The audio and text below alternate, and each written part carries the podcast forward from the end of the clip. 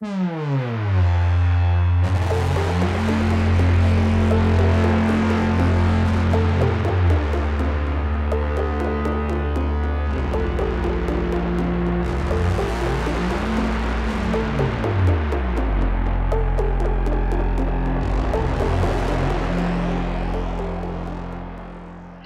Bonjour à tous, je m'appelle Claire et je suis bibliothécaire jeunesse. Je suis ravie de vous retrouver aujourd'hui pour la 102e émission des Bibliomaniacs, une émission consacrée à la littérature jeunesse et j'ai la chance d'être accompagnée par Laure. Bonjour. Bonjour Laure. Et alors aujourd'hui, nous allons vous parler d'albums jeunesse. Mais avant de commencer et de vous parler de l'affiche, je voulais te poser une question, Laure. Mhm. tu n'es pas du tout au courant. En fait, je voulais savoir quels étaient tes albums jeunesse préférés quand tu étais petite. Oh là, vaste question.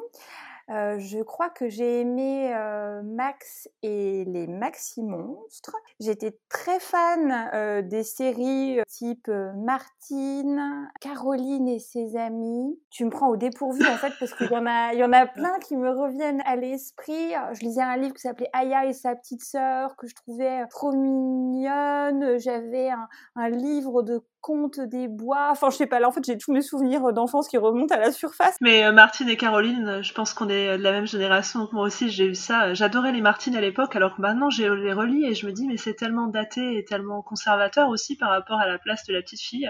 Mais je trouvais ça beau à l'époque. Oui, justement, je pense qu'il y avait un truc qui me charmait dans cette image de petite fille euh, modèle un peu parfaite euh, que je n'étais pas. mais euh, elle avait un côté un peu, un peu charmant. Mais je suis d'accord, c'est complètement désuet maintenant. Et maintenant que tu es maman, est-ce que tu verrais lire un des albums de ta jeunesse justement et eh ben En fait, figure-toi que je le fais déjà J'ai eu la chance d'avoir une mère qui a gardé un, certain nombre de livres de mon enfance et je les ai tous ressortis, euh, y compris des livres euh, qui sont pas du tout de l'âge de ma fille, qui a donc deux ans. Et euh, régulièrement, j'en reprends, je lui en lis certains et c'est d'ailleurs hyper rigolo de voir ceux vers lesquels elle va. C'est hyper intéressant j'aime beaucoup. C'est ta fille à qui tu as lu Miss Charity dont tu parlais euh, justement dans l'émission Plaid. Exactement, parce qu'il faut que je prévienne les auditeurs, je suis une espèce de folle furieuse qui a lu un roman de 400 pages à son bébé de un mois. Voilà, donc ça l'endormait, elle aimait bien. Moi je trouve ça génial en fait, hein. c'est pour ça que je voulais en reparler. Alors aujourd'hui, ben, on vous a choisi euh, quatre albums, quatre albums très différents. On va commencer par vous parler d'un album documentaire qui s'appelle Cheveux et autres poils, un album de Morgan sous la rue, illustré par Camille de Cussac et paru chez Gallimard Jeunesse en 2020. Puis ensuite, on partira à la découverte de Marie, auteure de Frankenstein, un album de Linda Bailey, illustré par Julia Sarda, traduit par Éric Fontaine aux éditions La Pastèque en 2019. Pour après faire une étape à Versailles, avec Royal Panic à Versailles de Claire Lemay, un album paru aux éditions Sarbacane en 2020. Et on finira avec l'album Allez mémé de Gilles Baume, illustré par Amandine Pugh et paru aux éditions Amatera en 2020. Je te laisse présenter le premier album, Laure? Cheveux euh, et autres poils est un album euh, documentaire qui se propose euh, de parler de nos poils et de nos cheveux en neuf chapitres et en fait ça va explorer un peu tout le panel de ce que c'est un cheveu, à la fois qu'est-ce que c'est biologiquement parlant, comment comment il est constitué, comment il pousse, mais aussi qu'est-ce que c'est que le cheveu culturellement. Il y a un chapitre moi que j'ai beaucoup aimé où par exemple il explore le cheveu à travers les âges, euh, comment on se coiffait euh, à l'époque de Napoléon, dans les années 80, et voilà, ça montre à quel point le cheveu est vraiment un, objet culturel qui est soumis euh, à des modes, mais que le cheveu aussi c'est quelque chose d'assez politique, puisque en fonction du pays dans lequel vous vivez, de votre religion, vous allez être un peu obligé d'avoir un certain traitement de vos poils et de vos cheveux.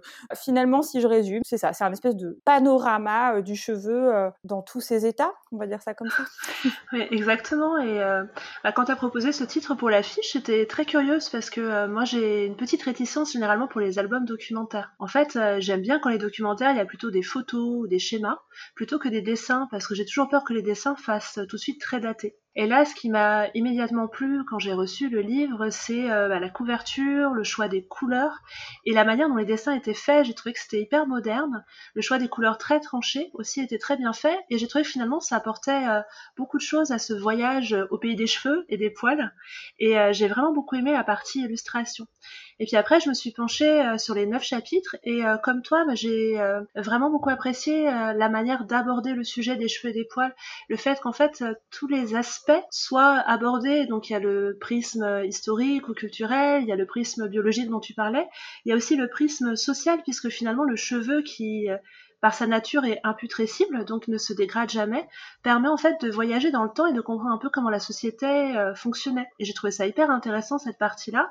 J'ai bien aimé aussi le fait qu'il soit abordé par le prisme sportif et euh, finalement euh, qu'on conclut sur la vision moderne qu'on a du cheveu et la manière dont on va utiliser le cheveu et le poil comme une manière de s'affirmer. Et j'ai trouvé ça extrêmement passionnant.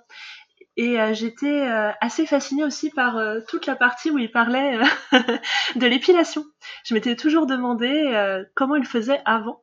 Et j'étais assez horrifiée aussi par notamment la technique qu'ils utilisaient au Moyen Âge, que j'ai apprise grâce à ce livre-là, les histoires de la chaux vive qu'on trempait dans l'eau pour pouvoir s'épiler. Je sais pas si tu as noté ça aussi, je me suis dit mais ça devait être hyper dangereux. Il devait se massacrer l'épiderme, hein. ça, devait être euh, terrible, euh, voire, plus en fait, il devait avoir des accidents, euh, enfin oui, des, accidents très graves. Certaines méthodes sont effectivement effrayantes. Et puis c'est comme la cendre, le sang de chauve-souris, le sang de grenouille aussi, tu sais, pour éviter la repousse des poils au Moyen Âge encore. J'ai trouvé ça assez dingue comme idée en fait. Les cheveux dans tous les états, comme tu disais si justement, c'est passionnant comme livre. Et c'est le genre d'album en fait que finalement on peut picorer. On peut le lire euh, tout un après-midi ou une soirée, mais on peut aussi revenir, le picorer, apprendre des choses, refermer. Et j'aime bien aussi ce type d'ouvrage-là. Bah, tout à fait. C'est comme ça que je l'ai lu. J'ai pas eu une lecture euh, tout d'un coup. Je pense que ça a dû être en trois après-midi, effectivement, que j'ai pris. Euh, alors après, j'ai eu une lecture très linéaire parce que je le lisais pour l'émission, mais sinon, je pense que spontanément, j'aurais été un petit peu, un petit peu dans tous les sens parce que c'est plein de petits, de plaisirs d'items, de petites euh, anecdotes. Enfin, mais pas des anecdotes au sens où on raconte l'histoire de Madame Michu, mais c'était très segmenté, donc je pense que je suis d'accord avec toi. On peut avoir une lecture linéaire ou au contraire un petit peu, voilà, comme un petit, un petit apéritif, quoi. Exactement. Puis ça m'a fait vraiment réfléchir sur le cheveu et le poil et leur manière d'affirmer notre identité et euh, de voir aussi à quel point euh, parfois s'en libérer ou au contraire accepter de les garder, c'est une manière de s'affirmer dans la société et je trouve ça très intéressant. Puis j'ai été très marquée aussi par euh, le côté anthropologique du cheveu. Il y a un moment ils évoquent une tribu, les Imba, je crois, en Namibie, où le cheveu devient un code social et une référence aussi par rapport au rapport amoureux. Parce que selon qu'on les porte en tresse ou en chignon ou qu'on ait une coiffe, ça signifie qu'on est célibataire, prêt à se marier, etc. Et j'ai trouvé ça très très intéressant comme perspective. Oui, non, tout à fait. Enfin, moi, j'ai appris plein de choses. En fait, il y, a tellement de choses. D'ailleurs, c'est tellement touffu que tout ce que tu, que tu redis là, c'est des choses que, dont moi, je ne me souvenais plus. Mais effectivement, dès que tu le dis, je suis là. Ah, mais oui, c'est vrai que c'est euh, là. Parce qu'honnêtement, moi, il y a plein de trucs euh, que j'ai vraiment appris. Enfin, moi, j'avoue que je savais pas qu'au Moyen-Âge, ils s'épilaient, par exemple, en fait. Enfin, je savais que les Égyptiens le faisaient, mais j'avais pas du tout la notion qu'on le faisait à, d'autres époques. Enfin, c'est oui, enfin, il est, riche, quoi. Enfin, c'est un album euh, que j'ai trouvé très riche, très dense. Et finalement, euh, je pense que c'est un album qui est fait pour tous les âges, enfin à partir de 8-9 ans et, pour les plus grands, parce que moi, comme toi, j'ai appris énormément de choses. Donc, euh, et c'est un album qu'on peut partager, je trouve, enfin qu'on peut partager si on a une fille, une sœur, une tante, mais qu'aussi on peut partager auprès euh, de la population masculine, justement pour qu'ils voient un peu et qu'ils réfléchissent par rapport aux poils, aux cheveux, parce qu'il y a pas mal de passages aussi qui concernent les hommes, notamment la calvitie et pas que d'ailleurs. Euh, non, je trouve ça et la manière aussi de s'affirmer en tant que sportif avec ses cheveux. ils font référence à Paul Pogba par exemple. Non, j'ai trouvé vraiment que c'était un album passionnant. Donc merci de l'avoir mis à l'affiche. Bah, je t'en prie. Alors moi, j'en ai entendu parler. C'est moi, c'est tout de suite comme toi les, illustrations qui m'ont séduite parce qu'en fait, j'ai juste vu la couverture euh, dans la sélection du prix Sorcière, hein, parce qu'il a fait partie euh, donc euh, des, sélectionnés. Et je me suis dit waouh, j'adore l'image en fait. Et j'ai lu le résumé, je me suis dit tiens, c'est hyper intéressant. Je me demande comment les albums bah, documentaires ont évolué depuis ma jeunesse, parce que bah, en fait, tout, tout, comme toi, moi j'ai plutôt été habituée à des albums documentaires illustrés avec des photographies et tous les albums euh, illustrés avec des dessins euh, que j'ai connus ont effectivement super mal vieilli. Et donc du coup, j'étais curieuse euh, de voir euh, comment c'était un album documentaire maintenant et ça a beaucoup changé. comme toi, moi je, je connaissais pas Camille de Cussac, mais, mais j'aime beaucoup beaucoup son style. C'est un, c'est un bel objet, quoi. Enfin, je pense que même des adultes qui sont intéressés par le capillaire, euh, enfin, ou par la pilosité, peuvent euh, être tout à fait euh, séduits par, par l'objet. Je te propose qu'on passe à l'album suivant. Alors on va partir cette fois-ci sur les traces de Marie Shelley avec cet album qui s'appelle Marie, auteur de Frankenstein. Il commence par cette phrase que je trouve très belle. Comment une histoire vient-elle au monde? En fait, le propos de cet album, c'est de s'intéresser à la jeunesse de Frankenstein et pour décrire cette genèse, il va retracer les différentes étapes de l'existence de Marie Shelley jusqu'à cette fameuse nuit où elle va se lancer dans un concours avec son mari, Percy Shelley, et Lord Byron, et Polidori aussi, un concours où ils doivent écrire l'histoire la plus effrayante. C'est par une nuit d'orage et va commencer à germer en elle l'idée de Frankenstein. Et donc, cet album nous explique comment Frankenstein est né. Cet album, c'est toi qui, qui l'as proposé euh, parce que l'idée de, l'émission qu'on avait eue au départ, c'était de se dire on va prendre des albums dans des genres radicalement différents et, comme tu le disais très bien, pour donner une idée de la diversité euh, du genre album. Et donc là, euh, Mary, c'est plutôt ce qu'on appelle un, album autobiographique. Hein, tu, me corriges si, je dis n'importe quoi. Enfin, qui fait donc la biographie d'un auteur. Et je crois que c'est une maison d'édition québécoise. Moi, j'en avais jamais mmh. entendu parler, mais c'est, euh, ils ont l'air d'avoir un catalogue assez chouette. Et bref, tout ça pour dire que, que ce livre, moi, m'a, m'a plu, même s'il ne m'a pas appris grand chose au sens où moi, je connaissais déjà l'auteur euh, Mary, je connaissais un petit peu la genèse du livre de Frankenstein. Donc, de ce point de vue-là, ça m'a pas, euh, voilà, ça m'a pas apporté tout un tas de connaissances que je n'avais pas déjà. Mais là où j'ai trouvé qu'il y avait un travail qui était vraiment remarquable, en fait, c'était sur les, illustrations. C'est un type d'illustration. Alors, je je sais pas si c'est courant ou si c'est à la mode en ce moment ce genre de ce genre d'esthétique. Je sais pas trop comment la décrire. C'est c'est à la fois moderne, mais il y a un, côté un peu comme, euh, c'est pas art déco. Je sais pas, mais je, comprends ce que tu veux dire. Il y a un côté euh, daté. En fait, on a l'impression un peu d'être dans, des peintures de cette époque-là, en fait, avec les tonalités sombres, le côté un peu romantique. Enfin, je trouve aussi un peu. Euh, Allez voir la couverture si vous pouvez, parce que vraiment, moi, j'ai, j'ai trouvé cet album, enfin, voilà, superbe. Enfin, visuellement, c'est quelque chose qui m'a plu. J'ai trouvé ça très juste parce qu'à la fois, dans, dans, les illustrations, on fait ressortir, enfin, voilà, cette espèce de, d'atmosphère euh, du, d'une Angleterre, euh, enfin un peu un peu pluvieuse, enfin voilà l'atmosphère très très nocturne. Il y a à la fois ce personnage effrayant qui commence à naître dans l'esprit de cette jeune fille, mais en même temps, ça devient jamais sombre glauque parce que je pense que l'auteur et l'illustrateur ont eu à cœur de montrer à quel point cet auteur est jeune et fraîche et jolie par rapport à sa création. Et il y a toujours cette espèce de, contraste entre ce féminin euh, doux, un petit peu raffiné, et puis cet, euh, cet environnement inquiétant. Et moi, j'ai vraiment trouvé que c'était un travail d'illustration euh, très très réussi, quoi, vraiment. Je suis tout à fait d'accord avec toi. J'adore le travail de Julia Sarda. Et ce qui m'a vraiment frappé aussi, c'est, enfin, en fait, toutes ces tonalités très sombres qui finalement s'illuminent avec quelques contrepoints colorés. Il y a par exemple les meubles, les habits. Et je trouve qu'il y a un très bel équilibre, justement, un jeu autour de la lumière et de l'ombre qui est extrêmement intéressant en fait. Et puis, ce qui m'a beaucoup plu, c'est comment elle arrive à accompagner les mots justement, euh, euh, et puis comment elle arrive à montrer un peu les châteaux dans le ciel, tous les rêves qui nourrissent en fait Marie Shelley. Et j'ai trouvé ça très très beau la manière dont c'est interprété d'un point de vue graphique. Euh, cet album-là, en fait, je l'avais remarqué assez vite parce que j'aime beaucoup les albums biographiques.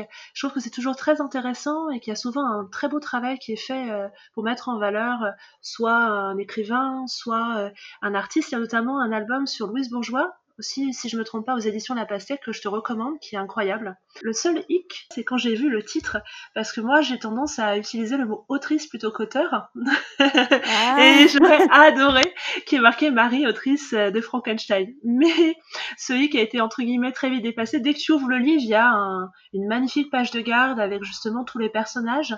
Il y a un, vraiment c'est très très réfléchi. Et puis euh, cette phrase pour commencer, comment une histoire vient-elle au monde, je trouve ça fabuleux. C'est tout le thème de la création, des rêves qu'on peut avoir, de comment on se laisse porter par son imagination. Et c'est vraiment ça qui guide un peu Marie Shelley. Et c'est un peu comme ça qu'est racontée d'ailleurs cette histoire et je trouve ça fascinant. Et si ça peut donner des envies aux, aux lecteurs, aux très jeunes lecteurs d'écrire à leur tour. Je trouve ça fabuleux, tout simplement. D'ailleurs, je me demandais, toi, tu le recommanderais pour des enfants de quel âge cet album? Alors, à la fois, le texte est très simple et il décrit bien les moments de basculement, mais de façon très simple. Mais en même temps, je trouve que pour l'apprécier, bien se laisser imprégner par la poésie, je le recommanderais plutôt à partir de 8 ans, 7-8 ans, tu vois. Je trouve qu'il y a après, l'histoire peut être lue de façon très linéaire, mais justement réfléchir à tout ce qui est création, peut-être euh, mettre en valeur euh, tous les personnages qui sont mis dedans, je commencerai plutôt à 7-8 ans. Mais ce n'est que mon avis. Ce qui est bien, c'est que les albums, chacun peut euh, y entrer différemment. Il y a des âges vraiment divers. Mm. C'est un gros coup de cœur pour moi cet album et, et Julia Sarda, elle a sorti il y a pas très longtemps l'illustratrice un nouvel ouvrage que j'ai hâte de découvrir. Il s'appelle comment eh ben, Je me souviens pas justement, j'étais en train de me dire, je vais regarder. ça pourrait être une idée euh, de cadeau de Noël justement, je me disais. En fait, son travail est très très beau et elle me fait penser à une autre illustratrice qui s'appelle euh, Felicita Chala, que je t'invite à aller euh, découvrir aussi. C'est incroyable ce qu'elle fait, c'est un peu dans le même esprit. Voilà. En fait, toute son œuvre est belle et je crois qu'à terme, j'aurai tous ses albums dans ma collection personnelle. Je, te, remercie de me l'avoir fait découvrir parce qu'effectivement, Enfin, moi, en librairie, j'en vois pas tant que ça, ce, type d'illustration, etc. Donc, je suis, super contente de pouvoir creuser dans cette direction. Alors, je peux même te donner le titre, La magie d'Internet. C'est un conte, Le talisman du loup, et je pense qu'il a tout pour te plaire. Vraiment. N'hésitez pas à, vous plonger dans euh, Le talisman du loup et aussi à regarder le catalogue des éditions La Pastèque où il y a des petites pépites. Je te propose qu'on voyage à Versailles. Oui, on change radicalement d'univers avec un livre donc qui s'appelle Royal À Versailles de Claire Lemail et qui donc est publié aux éditions Sarbacane qui moi est un éditeur jeunesse euh, euh, que j'aime beaucoup.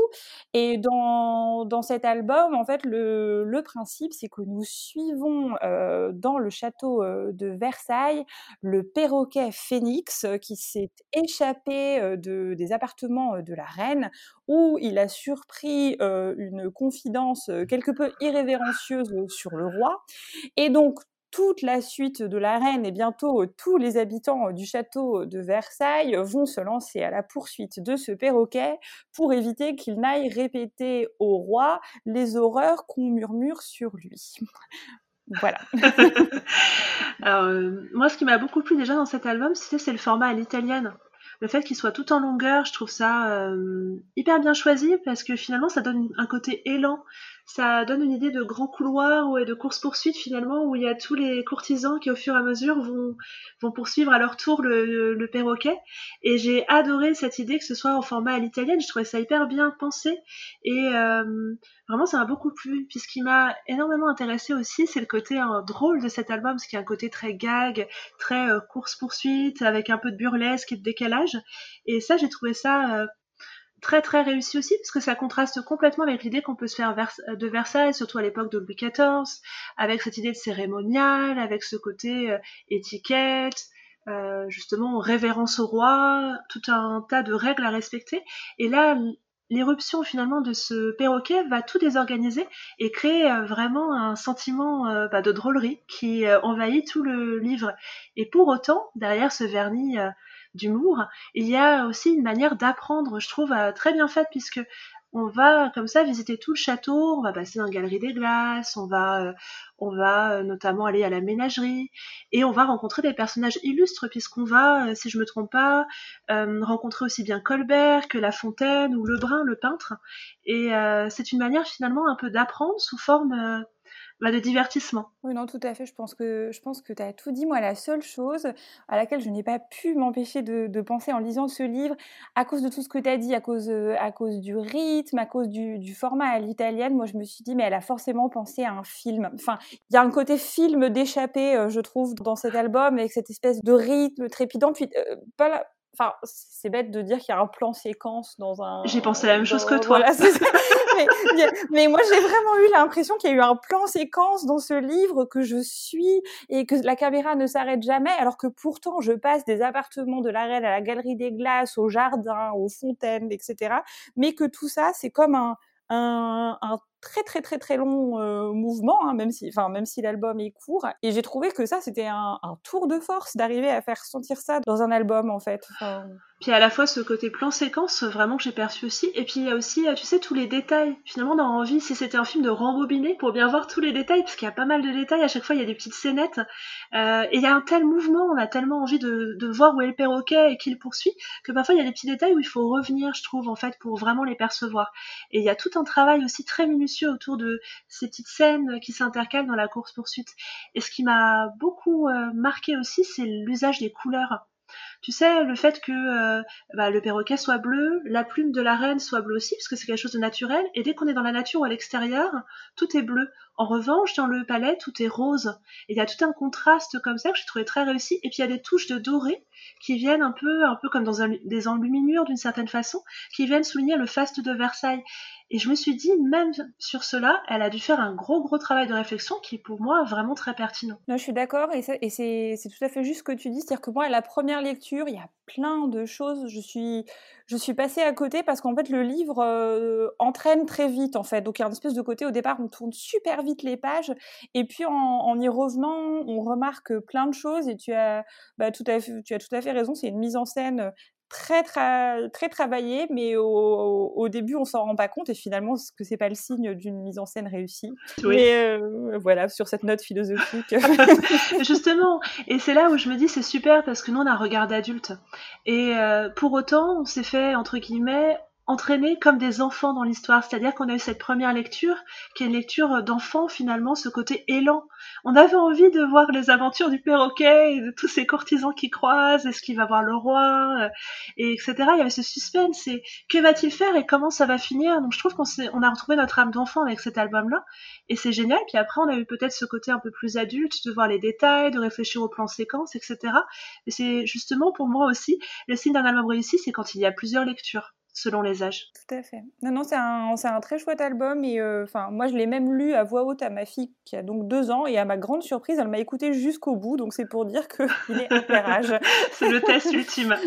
donc là, on va partir encore sur quelque chose de complètement différent puisqu'on va plutôt aborder un album intergénérationnel. Euh, c'est un album qui s'appelle Aller m'aimer et c'est l'histoire d'une petite fille qui traîne toujours des pieds chaque semaine pour aller chez sa grand-mère. Alors parce qu'elle doit euh, toujours faire attention à ne pas salir, parce qu'elle doit toujours manger tout ce qu'il y a sur la table même si elle n'aime pas, et surtout parce qu'elle doit apprendre à faire du vélo alors qu'elle a peur et qu'elle tombe. Mais à chaque fois, sa grand-mère la pousse, elle doit recommencer. Et finalement, cet album va nous montrer le lien qui va se tisser entre ces deux personnes qui sont un peu éloignées et que le vélo, d'une certaine façon, va réunir et libérer.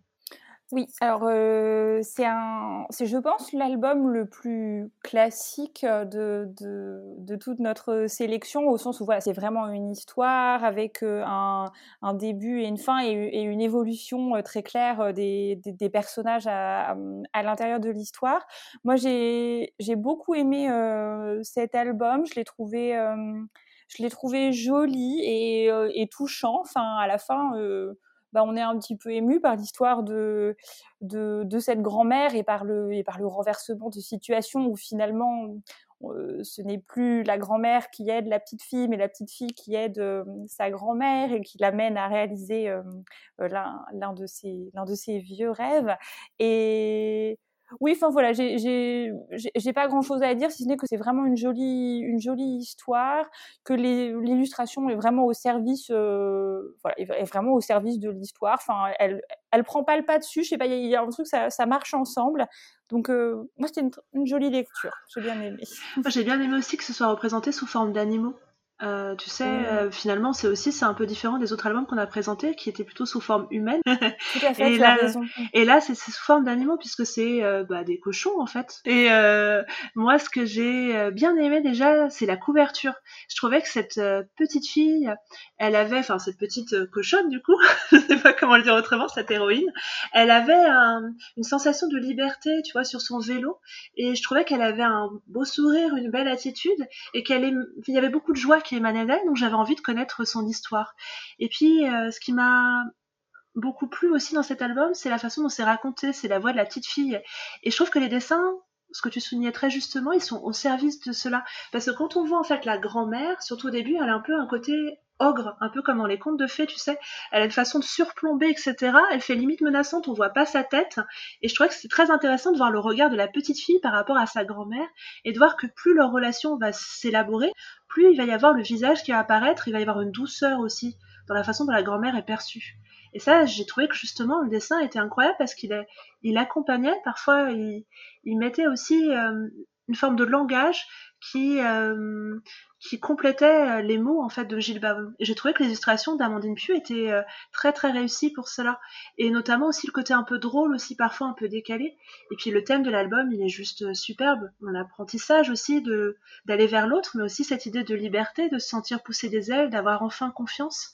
Et ça, c'est quelque chose de très beau. Oui, c'est très joli. Et alors moi, j'ai pensé à un, autre cas de figure. Si vous avez autour de vous des, des enfants qui, pensent que les adultes sont des sortes de, de super-héros qui savent déjà euh, tout faire, qui n'ont pas de failles et qui donc sont juste des grands méchants qui les martyrisent. Je pense que c'est un album à mettre euh, entre, entre leurs mains parce que c'est ça aussi qui est joli. Quoi. Enfin, il y a un moment, euh, c'est cette petite fille qui découvre bah, que cette grand-mère terrifiante, en fait, elle a, elle a des fragilités et elle a des failles. Et ça, c'est super beau, ce moment où l'enfant se rend compte de ça. Oui, ce basculement, il est très très bien montré. Puis il y a vraiment une économie de mots et en même temps tout passe par le regard de cette petite fille et il y a un peu aussi une ellipse, on se demande ce qu'elle va faire et finalement, moi j'aime beaucoup la solution qui est trouvée et euh, c'est vraiment euh, très très intéressant parce que justement c'est montré que les adultes, comme tu le dis, euh, ont plein de failles aussi et qu'il n'y a pas que les enfants qui ont des peurs, les adultes peuvent en avoir aussi. Puis il y a des choses qui paraissent évidentes qui ne l'ont pas toujours été et c'est intéressant de rappeler ça aussi. Mmh. Non, c'est vraiment. Euh... Oui, puis c'est un album classique, mais finalement qui, qui marche bien et qui, sur ce thème-là, est, est très pertinent. Oui, moi, j'ai vraiment jolie lecture que je, que je recommande. Et les classiques, c'est très bien aussi. Hein, oui, et euh, c'est un album, euh, comme d'ailleurs le précédent, moi, je le recommanderais plutôt à partir de 4 ans, tu vois, en fait. Je sais pas ce que tu en penses. Euh, alors, j'ai du mal à estimer. Si la question est est-ce que je l'ai lu à ma fille, la réponse ah est oui. et... elle réagit, justement, c'est ça. Eh bah, bien. Elle va très, très bien, euh, mais euh, c'est euh, par contre comme une enfant de deux ans, ce qui l'intéresse, c'est pas forcément ce qui nous intéresse nous. Elle, ce qui la passionnait, c'était le vélo. ça, c'était combien il avait de roues le vélo et tout ça. Alors ça, c'était l'enjeu majeur à chaque page. Mais oui, mais justement, c'est ça qui est super, c'est que cet mm. album-là, il va l'accompagner, parce que là, elle va voir le vélo. Peut-être qu'après, elle comptera le nombre de cochons sur les pages, et puis justement, et à la fin, peut-être que bah, elle aura une réflexion encore très différente quand elle aura notre âge. Elle pourrait enfin avoir une réflexion pertinente par rapport à cet album. en même temps, est-ce pas elle qui a raison finalement? Est-ce que le plus important, c'est pas le nombre de roues sur le vélo? Aussi, en fait, moi, ça m'amuse beaucoup. Je, je, lui lis tous ces trucs-là juste pour voir ce qu'elle repère. Ça, ça m'intéresse énormément. je trouve ça génial. En tout cas, voilà, c'était une affiche très, très différente que j'étais ravie de partager avec toi. Vraiment, c'était bah, super. Moi de même. Hein. C'était très chouette. voilà, notre affiche euh, consacrée aux albums jeunesse est terminée. On espère vous avoir donné envie de découvrir plusieurs titres, voire tous les titres. Et on vous retrouve la semaine prochaine pour un voyage cette fois-ci en Angleterre nous allons aller à la rencontre d'une grande saga familiale et euh, pour une fois, euh, Claire et moi ne serons pas du tout d'accord. Exactement, on a des avis très très opposés. Qui a aimé, qui a moins aimé Vous découvrirez cela la semaine prochaine. On vous dit à bientôt, prenez bien soin de vous. Au revoir. Au revoir.